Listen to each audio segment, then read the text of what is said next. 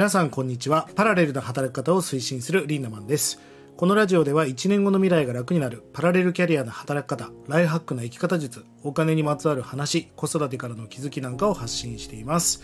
え皆さんこんにちは。5月になりましたね。えゴールデンウィークうちの子供は9連休ということでもう毎日家にいてくれて全く仕事が進まないリンダマンでございますが、え昨日はですね、まあ、4月末ということもありまして、ちょっといろいろ整理しようということで、タスクの整理をしておりました。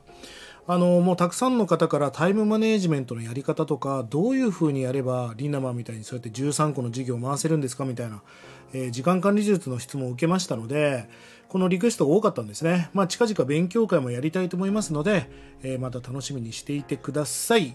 えー、今日もお題もお題をいただきました。えリンダマンはたくさんの方に関わられてきて、え成功する人が必ず持っている条件みたいなものがあれば教えてくださいときました。ありがとうございます。え今日のテーマは成功するために重要な3つの要素ということについてお届けしていきたいと思います。あのー、ありますね。まあもう絶対的3つなもうポイントがあるんですよね。まあ今日はここについてお話していきたいなと思うんですが、あの成功するためにね重要な要素って本当3つあるんです。まずね1つ目は考え方なんですね。まあ、考え方っていうのは脳みそじゃないですか。人間は脳みそが1個しかないんですね。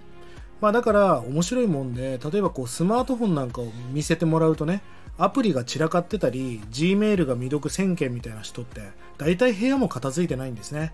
で未来自分がどうなりたいかも散らかってるし要は脳みそっていうのは1個しかないから片付ける力がない人はやっぱ部屋の片付けもできないし人間関係も片付けられないしちょっと恋愛も散らかってるみたいな人が多いんですね。脳みそが1個しかないから。ということはやっぱり脳みそが指令を出すわけだからこの考え方っていうのは重要ですよね。まあ人がセミナーに行ったり本を読む理由、まあ、これは何かっていうと紛れもなく考え方なんです。あのもう僕は Wi-Fi だと思ってるんだけど、まあ、1イトぐらいの超重たいデータを Wi-Fi でダウンロードしなきゃいけないわけですよ。まあ、なので僕はもう徹底的に学ぶ。学ぶの語源はマネマネ部だから3年ぐらいかけて思考をダウンロードするっていうことがすごく大事なことだと思うんですよね。まあ英語が上手くなりたいんだったら簡単で英語圏に引っ越した方がいいじゃないですか。まあこんな感じで環境っていうのはめちゃくちゃ重要だなと思っております。まず1つ目はもう考え方なんです。ぜひ皆さんね、考え方はダウンロードするってことが重要だということをまず念頭に置いてください。2つ目に重要な要素は手段なんですよね。あなたがどんなに考え方が優れていたとしても、何をなりにするかによって、もう結果っていうのは大きく変わりますよね。まあもちろん考え方が素晴らしい人は、例えばコンビニでバイトなんか絶対しないと思うし、低所得な仕事なんかしないと思うんだけど、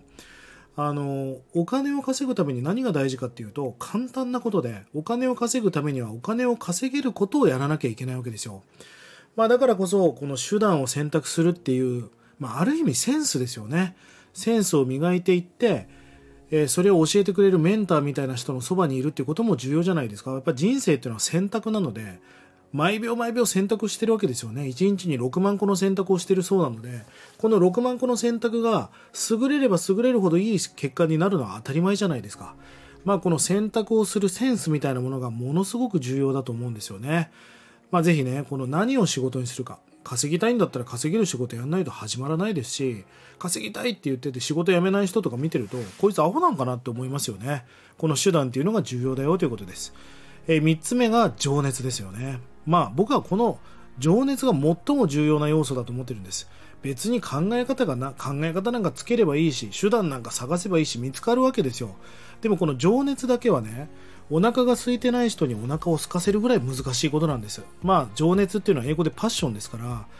もう成功した人になんであなたは成功したんですかって聞いたらもう大体この答え返ってきますけど絶対何が何でも成功したかったんやみたいなね、まあ、なぜ関西弁かも分かりませんが本当にそう言うんです。えー、もっと他にこう IQ とかねセンスとかなんかいろいろこうマーケティングとかいろいろあったんじゃないですか。いや違うもう成功したかったんやみたいな。成功したいから考え方を変えてきたし成功したいから手段を教えてくれるメンターのそばにいたしみたいな。全部その自分がなりたいっていうパッションだったんですよね。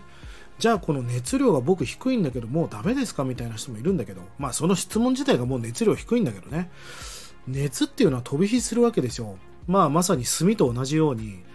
あの炭って冷たいじゃないですか、ま、真っ黒な炭ね。でも真っ赤な炭を横に置いとくだけでもう数時間後その炭は全部真っ赤っかになりますよねまあこれと同じように熱量っていうのはやっぱ飛び火していくわけです自分の熱量を上げる方法は熱量が高い人といればいいんだけど自分が冷たくなっている時に熱い人の横に行ったらねもう熱くて死にそうになるんですよねはい、環境を変えますとか言ってるやつは変えられないです。なんでかっていうと、もう居心地が悪すぎて、暑すぎて、火傷するんで、そんな簡単な問題じゃないんです。もし自分で熱量が足りないなって思うんであれば、やっぱり熱量が高い人たちの輪の中に入る、もっと言うと入り続けるってことが、ものすごく重要なことだなと思います。まあ僕がこの長いね、年月を経て、48年間生きていて、ビジネスという世界で30年ぐらい生きてきましたが、その中で成功していった人をたくさん見ていって、もう絶対的重要な要素は3つだったんですね、今日話した。もう考え方を徹底的にダウンロードしていた。そして手段にこだわっていた。そして熱量がめちゃくちゃ高かった。あなたがもし成功したいんであれば、ぜひこの3つのことを意識して、えこれからのね、人生に役立てていってほしいなと思います。え皆さんね、取り上げてほしいテーマやお題なんかがあったら気軽に、えコメントをください。えそしてですね、僕今 Discord というサーバーを活用しまして、まあオンラインサロンというかオンラインスクールというか、まあ言葉に言い表せないですね、まあ新しい環境を作っています。ぜひね、こういうお金のことを学びたいとか、これからの働き方術を学びたいみたいな人がいたらですね、下の URL に貼っておきますから、ぜひそちらをたどってですね、ディスコードサーバーの方に来てください。パラレルキャリアラボ、パラキャリラボというね、ラボをやっております。まあ、無料で見れる領域もたくさんありますので、日々毎日ニュースをそこにキュレーションしたりとか考え方をコピーしたり、まあ、僕の動画、ショート動画を出したりとか、いろんなコンテンツが見れますので、そちらも活用いただければと思います。それでは今日も素敵な一日をリンダマンでした。またね